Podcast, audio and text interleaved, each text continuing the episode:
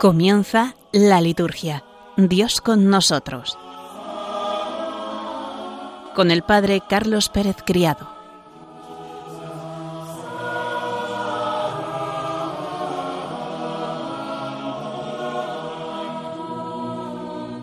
Buenas tardes, queridos oyentes de Radio María, y bienvenidos un lunes más a nuestro programa, La Liturgia Dios con nosotros. A lo largo del programa de hoy recorreremos en primer lugar las principales celebraciones de esta semana. Ya hemos dejado atrás el tiempo pascual y hoy comenzamos el tiempo ordinario. Hoy conmemoramos la memoria de la bienaventurada Virgen María, Madre de la Iglesia, y esta semana también tendremos las celebraciones de Jesucristo, sumo y eterno sacerdote, y de San Bernabé. Realizaremos una entrevista al Padre Antonio Alcalde, sacerdote y músico, que ya nos acompañó hace quince días. Con él fuimos recorriendo las distintas etapas de la historia de la música, acompañados de la Virgen María. En el programa de hoy nos adentraremos en el siglo XIX y en el siglo XX, de la mano de este gran especialista en la música y en especial compositor de música contemporánea. Nos ponemos en la presencia de Dios para comenzar rezando.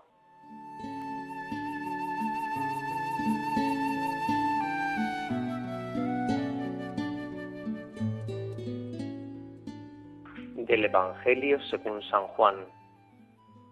Junto a la cruz de Jesús estaban su madre, la hermana de su madre María la de Cleofás y María la Magdalena. Jesús, al ver a su madre y junto a ella al discípulo al que amaba, dijo a su madre, Mujer, ahí tienes a tu hijo. Luego dijo al discípulo, Ahí tienes a tu madre. Y desde aquella hora el discípulo la recibió como algo propio. Después de esto, sabiendo Jesús que ya todo estaba cumplido, para que se cumpliera la escritura, dijo, Tengo sed. Había allí un jarro lleno de vinagre, y sujetando una esponja empapada en vinagre a una caña de hisopo, se la acercaron a la boca. Jesús cuando tomó el vinagre dijo, está cumplido, e inclinando la cabeza, entregó el Espíritu. Los judíos entonces, como era el día de la preparación, para que no se quedaran los cuerpos en la cruz el sábado, porque aquel sábado era un día grande, pidieron a Pilato que les quebraran las piernas y que los quitaran. Fueron los soldados, le quebraron las piernas al primero y luego al otro, que habían crucificado con él. Pero al llegar a Jesús, viendo que ya había muerto, no le quebraron las piernas, sino que uno de los soldados con la lanza le traspasó el costado y al punto salió sangre y agua.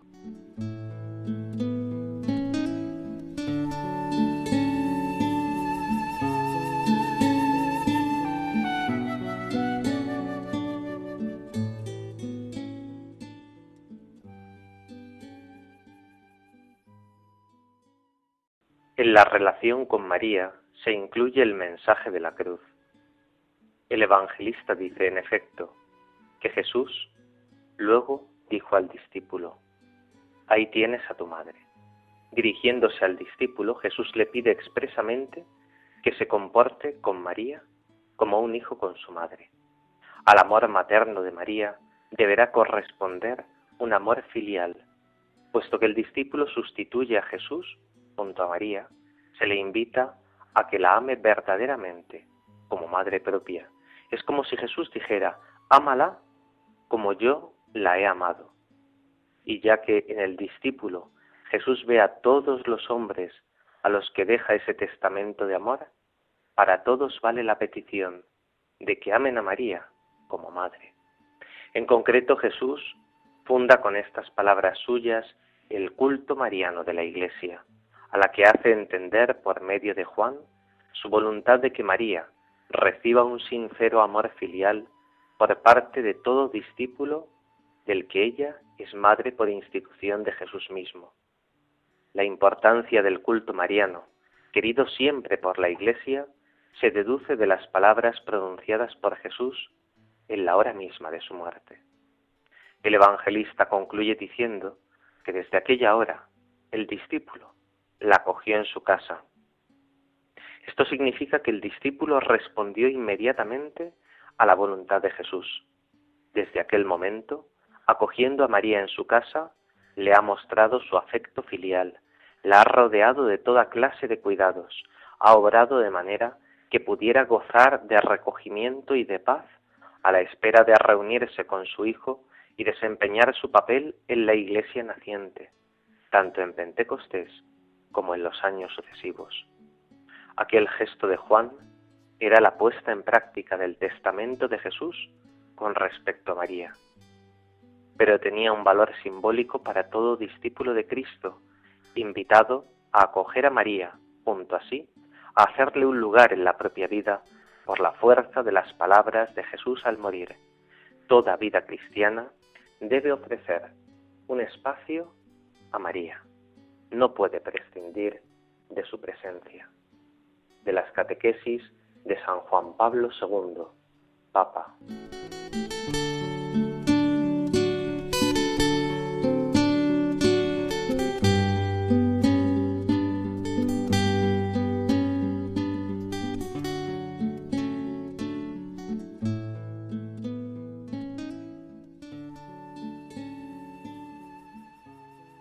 Queridos oyentes, hemos acabado el tiempo pascual con la solemnidad de Pentecostés y celebramos hoy esta memoria que ha querido instituir el Papa Francisco, una memoria singular en la cual contemplamos a la Virgen María como Madre de la Iglesia.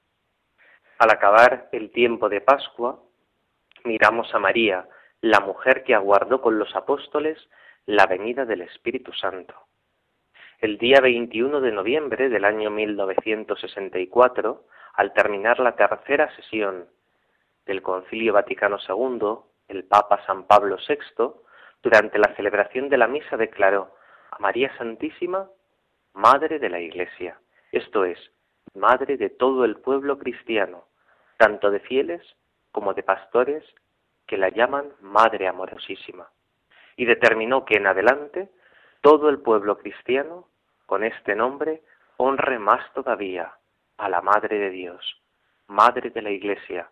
Y fue desde entonces cuando muchas iglesias particulares, muchas familias religiosas empezaron a venerar a la Virgen María con este título, Madre de la Iglesia.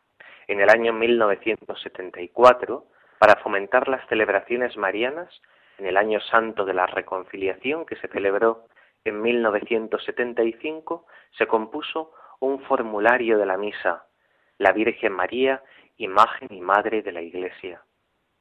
Poco después, este formulario entraría en la segunda edición típica del misal romano y fue incorporada a las misas votivas de la Santísima Virgen María. Es el formulario con el cual hoy los sacerdotes estamos celebrando la Eucaristía.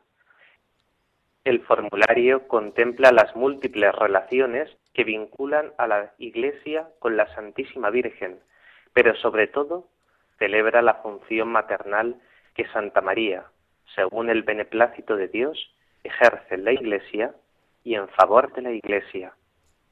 Como comenzamos el tiempo ordinario, lo retomamos allá donde lo dejamos, cambian también en estos días las lecturas de los días de entre semana las lecturas de las ferias.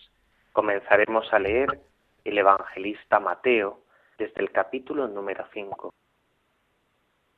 El jueves celebraremos la fiesta de nuestro Señor Jesucristo, sumo y eterno sacerdote. Se trata de una fiesta que se celebra en las diócesis españolas desde el año 1973 y en muchas otras diócesis, especialmente de América, que lo han pedido a la Santa Sede. Esta fiesta es fruto de la doctrina del Concilio Vaticano II sobre el sacerdocio de Cristo, que se manifiesta en la Iglesia en el doble sacerdocio, en el ministerial y en los fieles, que se distinguen no por una diferencia de grado, sino de esencia. En muchas diócesis de España, esta es una jornada de santificación sacerdotal, los que estéis en Madrid, os invito a que acudáis a vuestras parroquias ese día misa, o si queréis podéis ir a la casa, al lugar donde esta fiesta en gran parte se gestó, a las oblatas de Cristo sacerdote, en la calle General Aranaz 22. Allí habrá a las doce de la mañana una gran concelebración con nuestro obispo en la que celebraremos esta fiesta, que Cristo es sumo y eterno sacerdote, en favor nuestro, y que desde el cielo intercede por nosotros. El sábado celebraremos la memoria de San Bernabé, apóstol, que es considerado por los padres de la Iglesia como un apóstol, compañero de Pablo en el Nuevo Testamento. Escuchamos su actividad misionera y encontramos ya su presencia desde el segundo viaje apostólico de Pablo. El libro de los Hechos de los Apóstoles le describe como un hombre bueno, lleno del Espíritu Santo y de fe. Natural de Chipre, se cree que sufrió el martirio en Salamina, a finales del primer siglo. El domingo, una vez acabado ya el tiempo pascual, celebraremos la solemnidad de la Santísima Trinidad, una fiesta que nos invita a contemplar el misterio de Dios, misterio de Dios que es amor, que se revela en las tres personas divinas, Padre, Hijo y Espíritu Santo.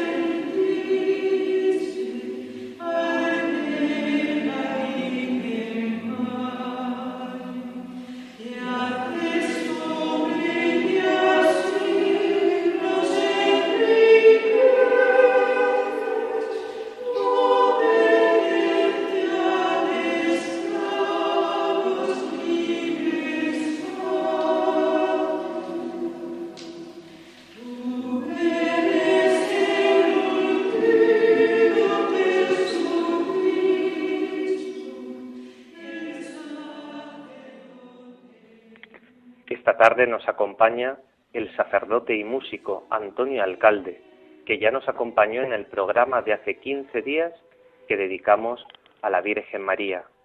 Hoy, de mano de este granadino de la Zubia, párroco en la madrileña parroquia de Nuestra Señora de Covadonga en Madrid, vamos a continuar adentrándonos en la música mariana desde el siglo XIX hasta nuestros días. Buenas tardes, Antonio. Hola, buenas tardes. ¿Estás preparado para hacer este último recorrido en los dos últimos siglos a través de la Virgen María y de la música en la liturgia? Bueno, vamos a intentarlo ¿eh? para completar ya lo que hicimos y seguir dando un poco más de contenido al canto mariano. ¿eh? Muchas gracias. Pues si os parece, vamos a escuchar este canto María es esa mujer. ¿Quién será la mujer que a tantos inspiró poemas bellos de amor? Le rinden honor la música y la luz, el mármol, la palabra y el color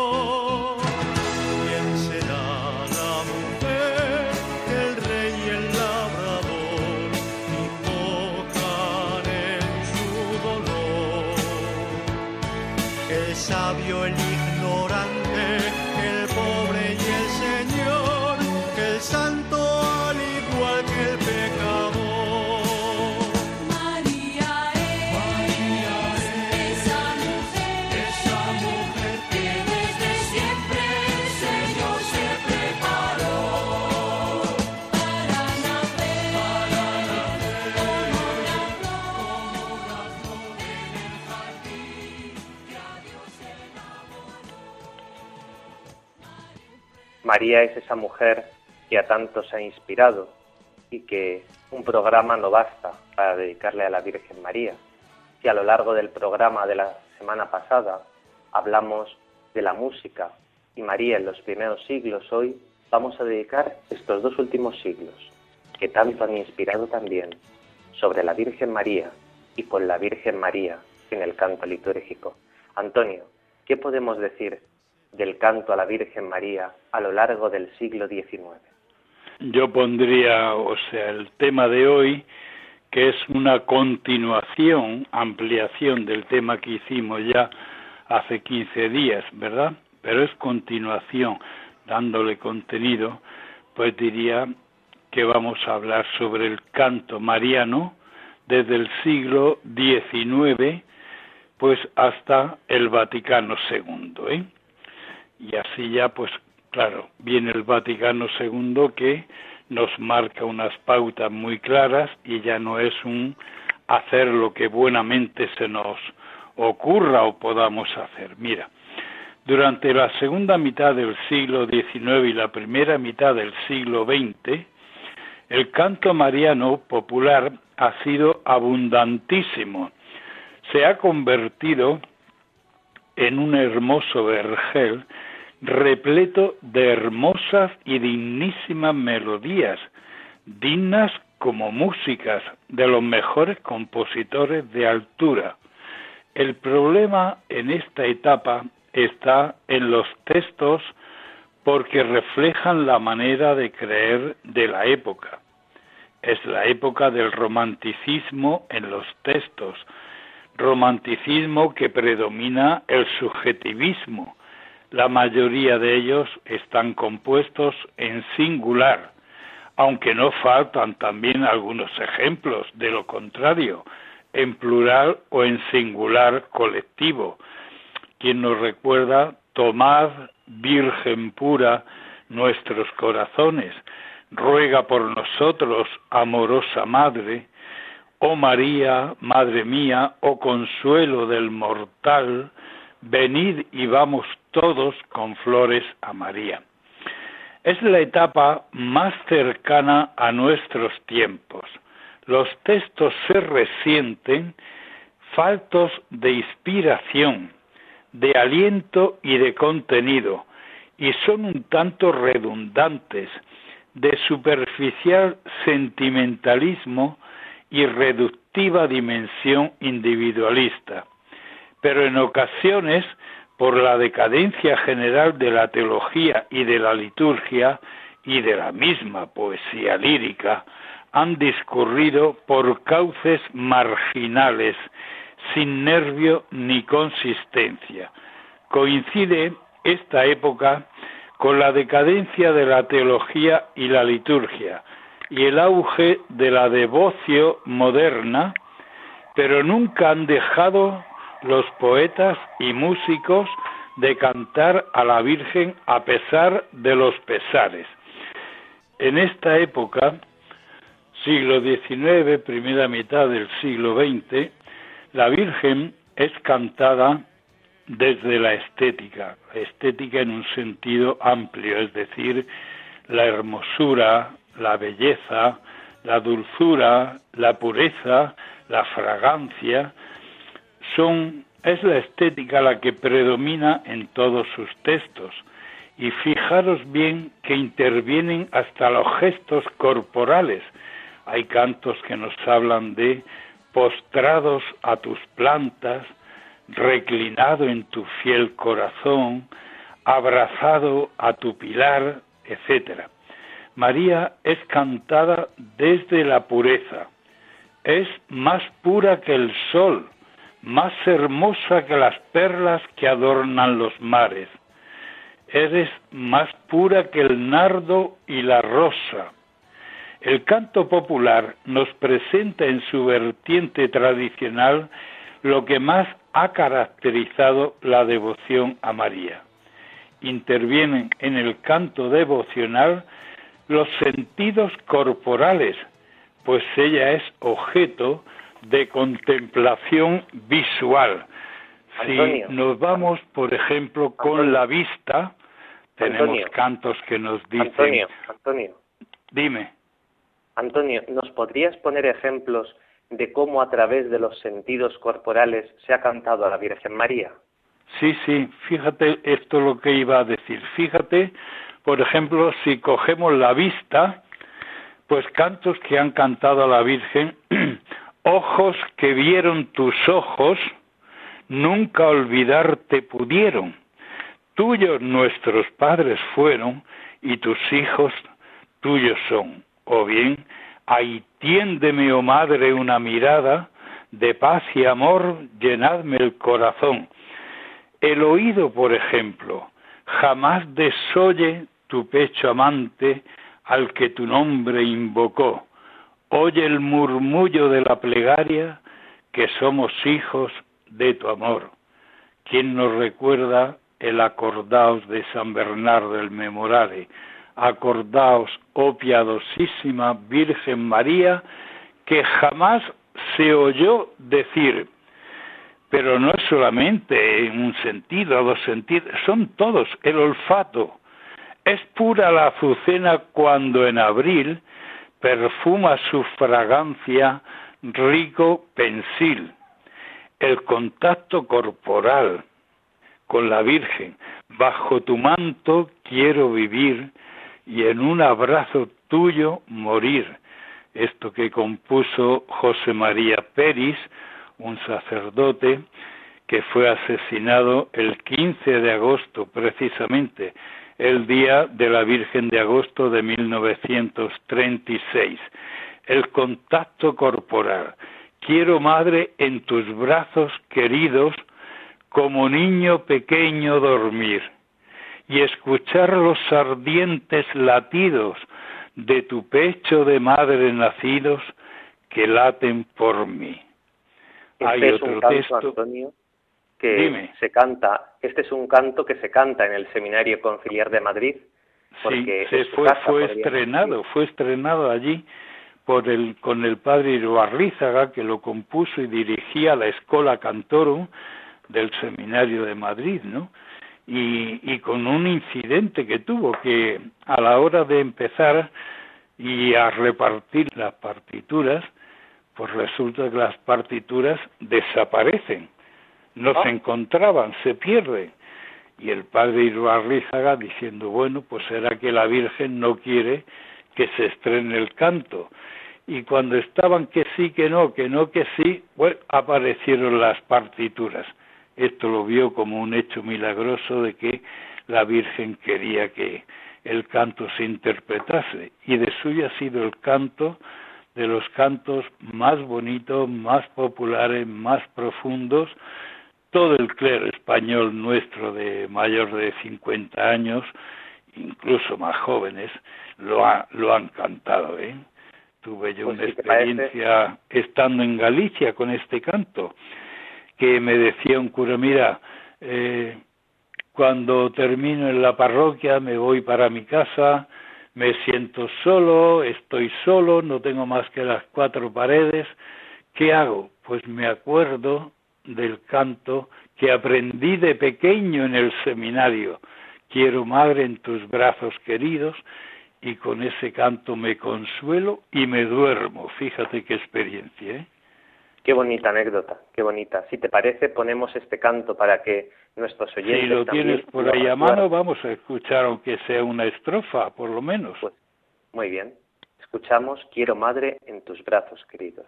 Escuchar los ardientes latidos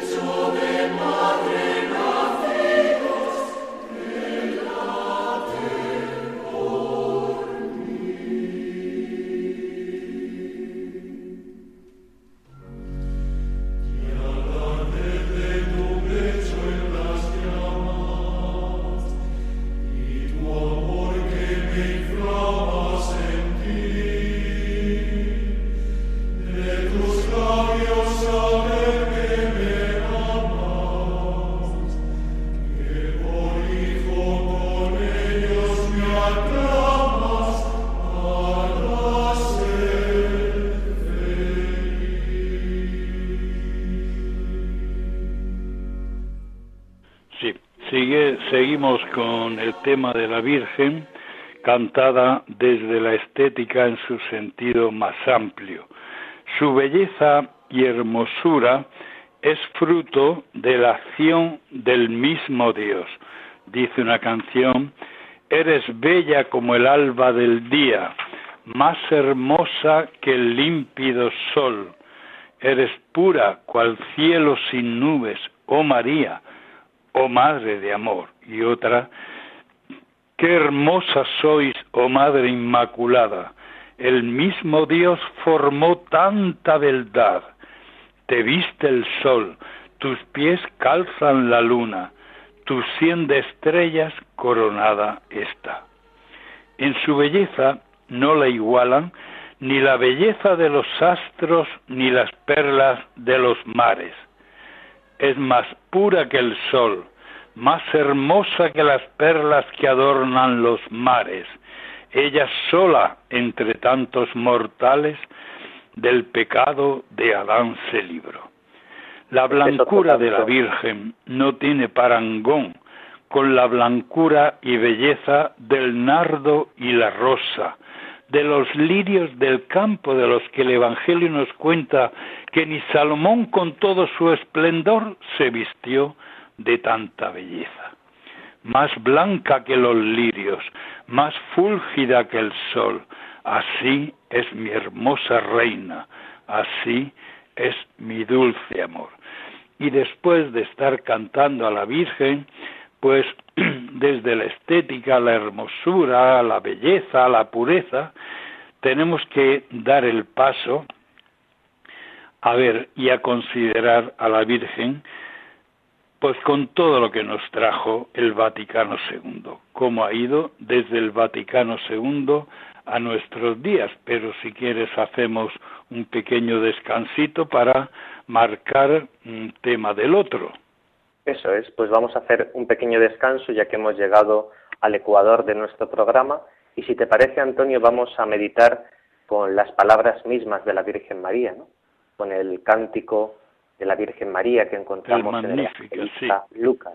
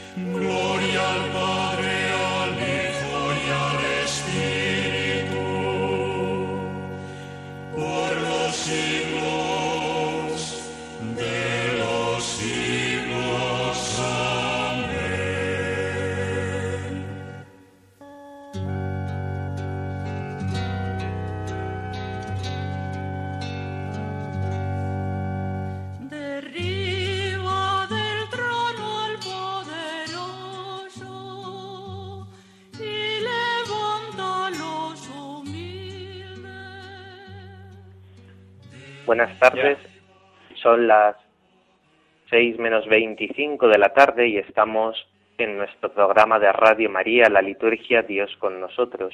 Les acompaña en el micrófono el Padre Carlos Pérez Criado y en el control Javi Esquina.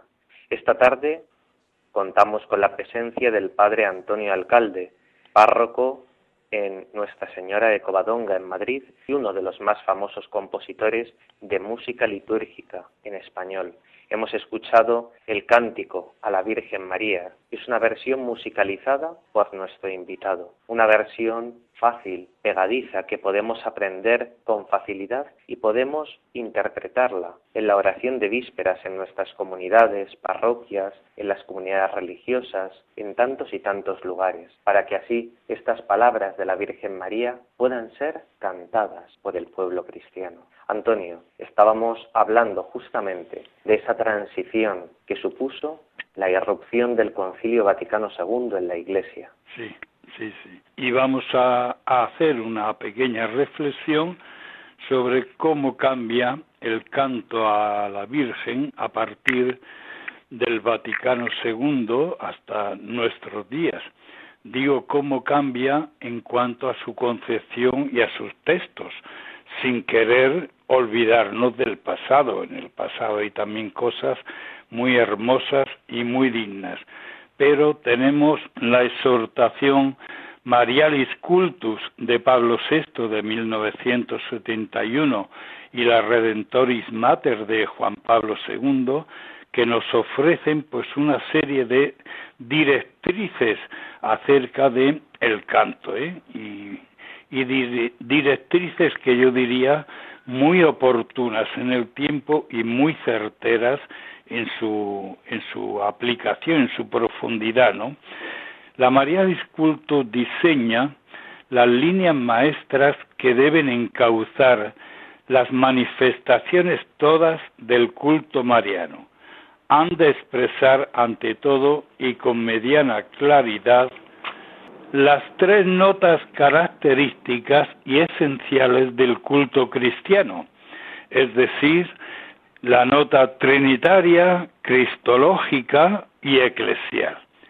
Pablo VI, hoy tenemos que decir ya San Pablo VI, nos invita en la Marialis Cultus a que se inspiren en la Biblia para su lenguaje las fórmulas de oración y composiciones destinadas al canto, y que en todo momento busquemos la figura de la Virgen tal como nos es presentada por el Evangelio.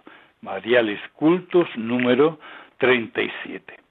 Esta devoción y especial amor con que la Iglesia venera a María, Madre de Dios, se inserta lógicamente en el cauce del único culto cristiano en espíritu y en verdad.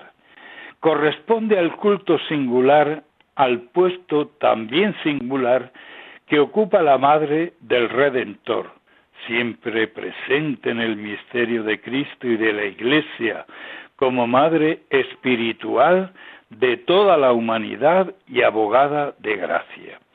La Madre de Cristo, que estuvo presente en el comienzo del tiempo de la Iglesia, cuando a la espera del Espíritu Santo, como ahora estamos esperando que nos llegue Pentecostés, rezaba asiduamente con los apóstoles y los discípulos de su Hijo, la precede constantemente en este camino suyo a través de la historia de la humanidad.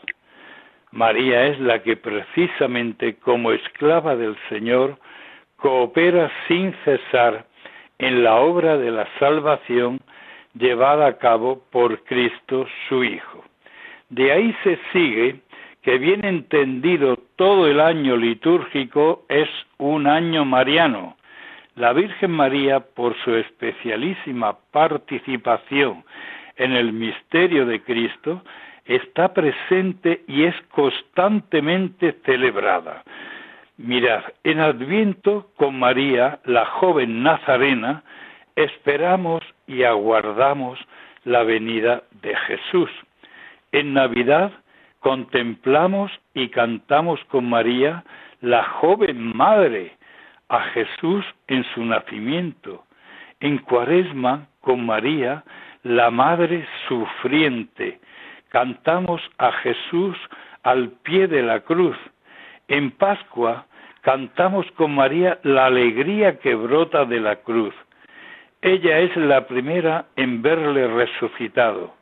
La reforma de la liturgia romana ha logrado incluir de modo orgánico y con estrecha coherencia la memoria de la Madre dentro del ciclo anual de los misterios del Hijo, a los que está indisolublemente asociada. Digamos que son cuatro las dimensiones orientadoras de la composición y elección de ejercicios piadosos y de los cantos marianos. Una impronta bíblica sería lo primero, una inserción orgánica en la liturgia de la Iglesia, una sensibilidad ecuménica en estos tiempos que estamos de ecumenismo, una coherencia con los avances actuales de la antropología. El Concilio Vaticano II nos recuerda que la Santa Iglesia venera con especial amor a la bienaventurada Madre de Dios, la Virgen María, unida con lazo indisoluble a la obra salvadora de su Hijo. En ella la Iglesia admira y ensalza el fruto más espléndido de la redención y la contempla gozosamente como una purísima imagen de lo que ella misma, toda entera, ansía y espera ser. Ella, María, es el icono más brillante de la Iglesia. Pues bien, la fuerza y el impulso que supusieron el Vaticano II y más tarde la exhortación Marialis Cultus de Pablo VI y la encíclica Redentoris Mater de Juan Pablo II marcaron las pautas a seguir al componer textos marianos destinados al canto.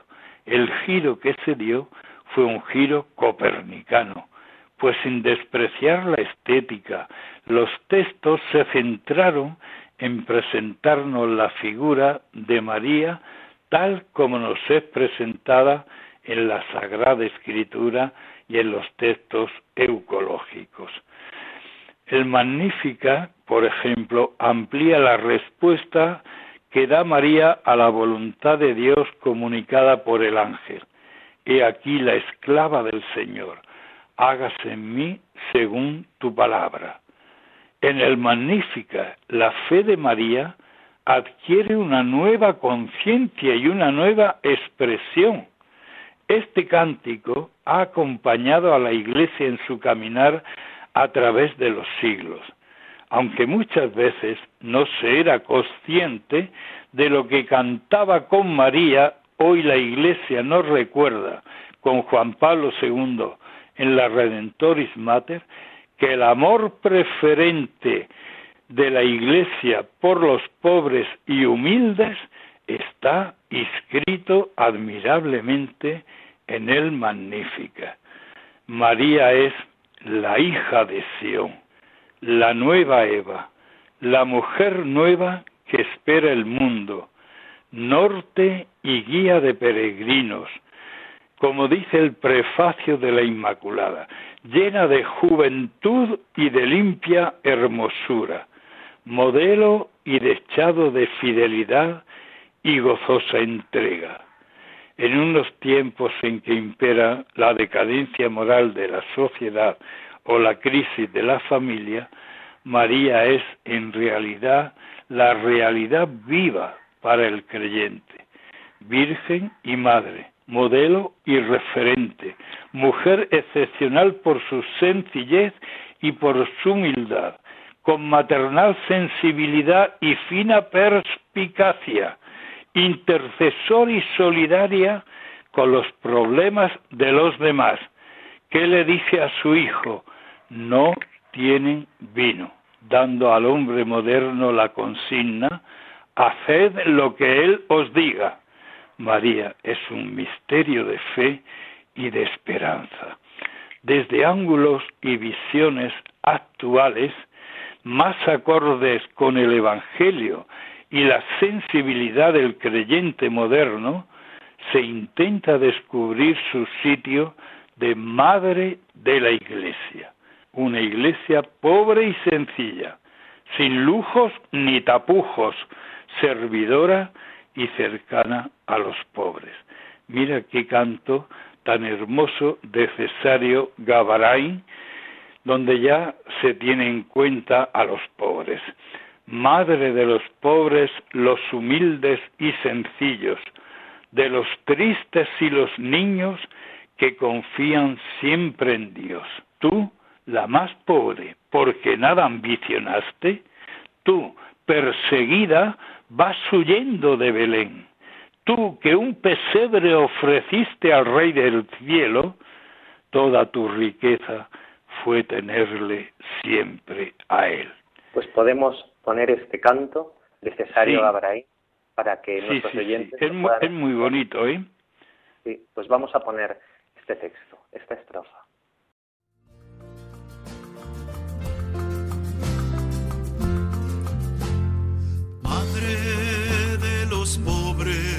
Los humildes y sencillos, de los tristes y los niños que confían siempre en Dios. Tú, la más pobre, porque nada ambicionaste. Tú, perseguida, vas huyendo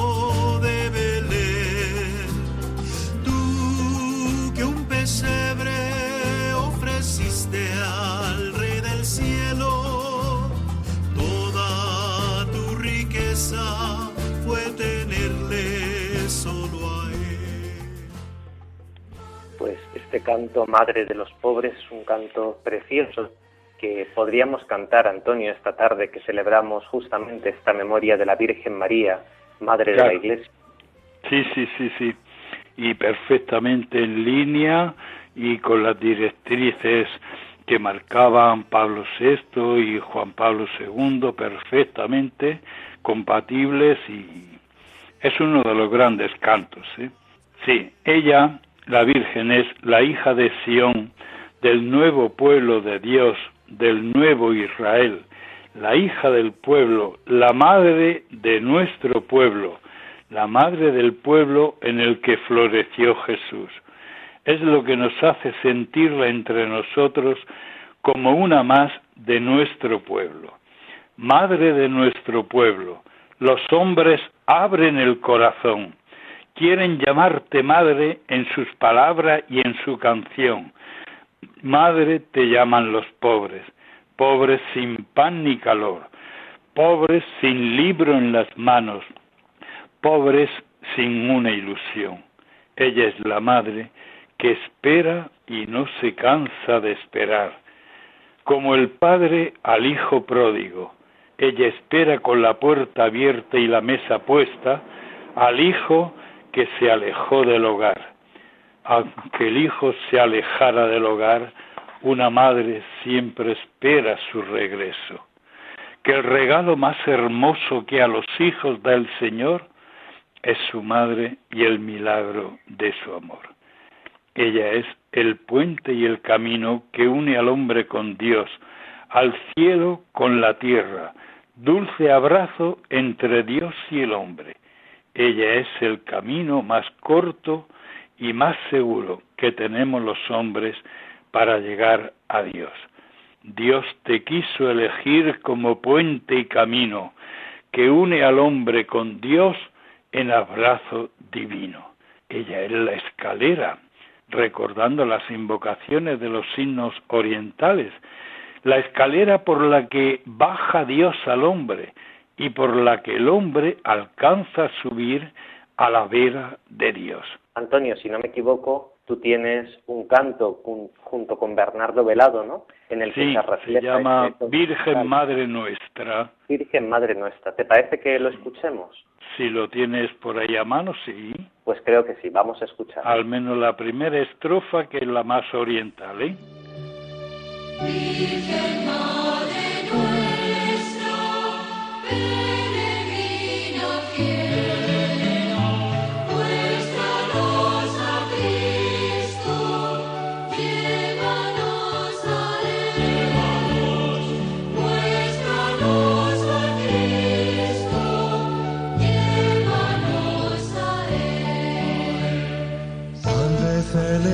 escalera, por la que Dios ha bajado,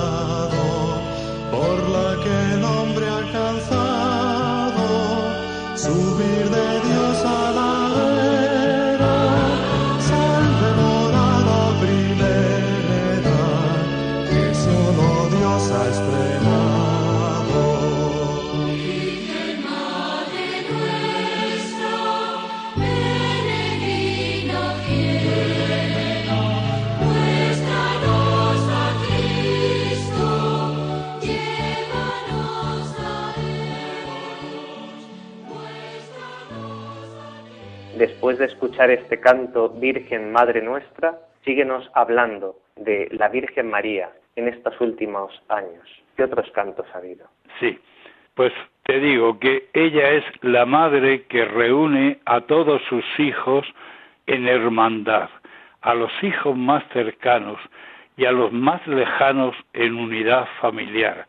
Hemos tenido una gran emigración en nuestro país de los pueblos a las ciudades, pero la gente sigue volviendo a sus pueblos, sobre todo en el Día de la Virgen, de su patrona. Por eso le cantamos, es la fiesta de la Madre que a su lado nos congrega, a los hijos más cercanos y a cuantos de lejos llegan.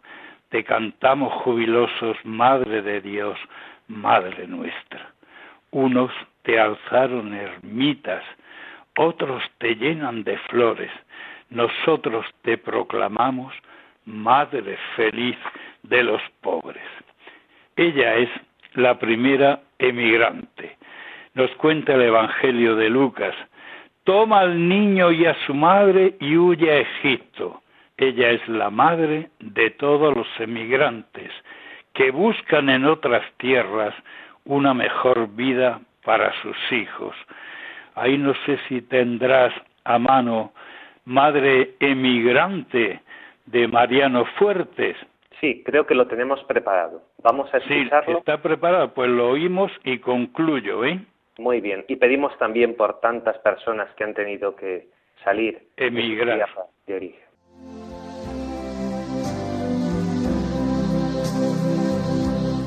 Mientras te alejas, miras atrás,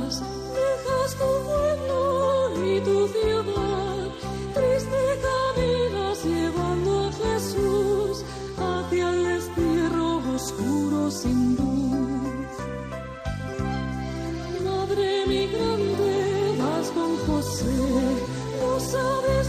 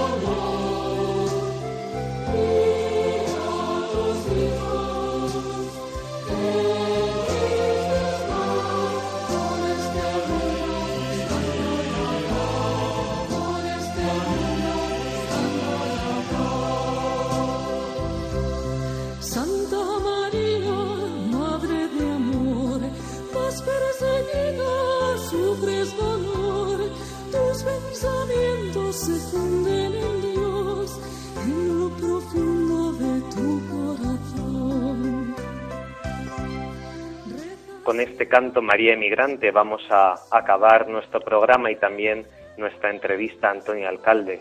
Conclúyenos, por favor, con unas Sí, breves palabras, pues Antonio. concluiría haciéndonos pues esta reflexión, esta pregunta, ¿qué nos ha aportado el Vaticano II? ¿Qué nos han aportado los documentos de- del Papa Pablo VI, Juan Pablo II? Con el Vaticano II y los documentos posteriores, nosotros hemos pasado de una devoción infantil, dulce, tierna, devoción estética, a una devoción evangélica, eclesial y adulta, modelo y guía del hombre moderno, cantando a María y cantando con María al Salvador, a su Hijo Jesucristo, que es luz del mundo, camino, verdad y vida. Pues Antonio, muchísimas gracias por estos dos programas que nos has dedicado en Radio María, ¿no? Hablar justamente de la Virgen Madre, ¿no? Hoy es además una fiesta especial, celebramos esta memoria de María, Madre de la Iglesia, instituida por el Papa Francisco hace muy poquitos años, ¿no? Y han llegado al email del programa varios correos electrónicos agradeciendo este programa que hicimos de la Virgen María. Imagino que a nuestros oyentes también les habrá gustado este programa, ¿no? Muchos decían, ha nombrado el himno de la Virgen en mi tierra o ha nombrado la advocación mariana de mi pueblo, ¿no? Y hay muchísima gente que ha quedado muy satisfecha por este programa. Esperemos que a nuestros oyentes también les guste el programa de hoy y hayan podido recordar cantos antiguos y cantos nuevos dedicados a María. Pues muy bien, pues yo me alegro y os doy las gracias también a vosotros por dedicar este espacio a la Virgen. ¿eh? Pues muchísimas gracias, Antonio, y gracias también por la labor que día a día continúas haciendo en la parroquia de Nuestra Señora de Covadonga en Madrid. Muchas gracias. Acabamos el programa encomendándonos a la Madre de Dios.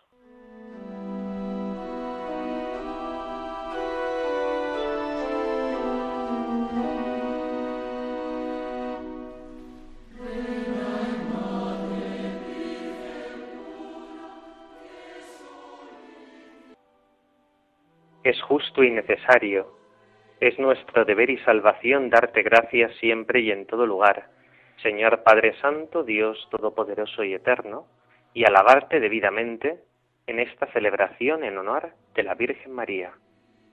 Ella, al aceptar a tu verbo con inmaculado corazón, mereció concebirlo en su seno virginal, y al dar a luz al Creador, preparó el nacimiento de la Iglesia. Ella, al recibir junto a la cruz el testamento de tu amor divino, tomó como hijos a todos los hombres, nacidos a la vida sobrenatural por la muerte de Cristo. Ella, esperando con los apóstoles la venida del Espíritu, al unir sus oraciones a las de tus discípulos, se convirtió en el modelo de la Iglesia suplicante. Desde su asunción a los cielos, acompaña con amor materno a la Iglesia peregrina y protege sus pasos hacia la patria celeste, hasta la venida gloriosa del Señor.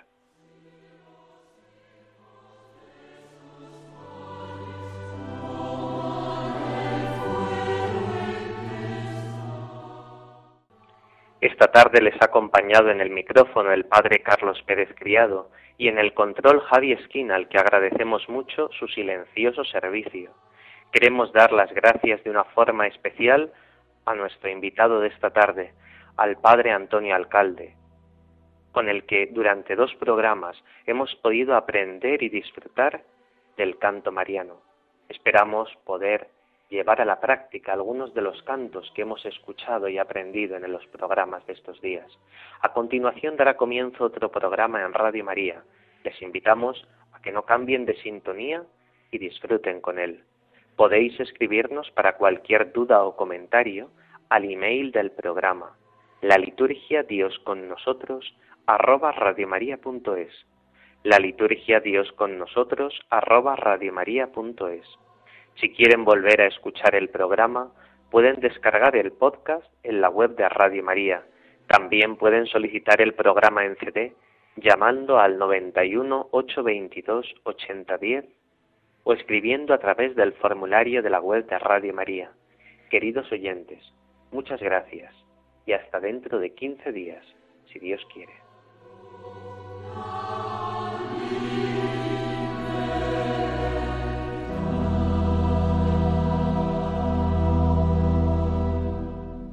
Así concluye la liturgia. Dios con nosotros, con el Padre Carlos Pérez Criado.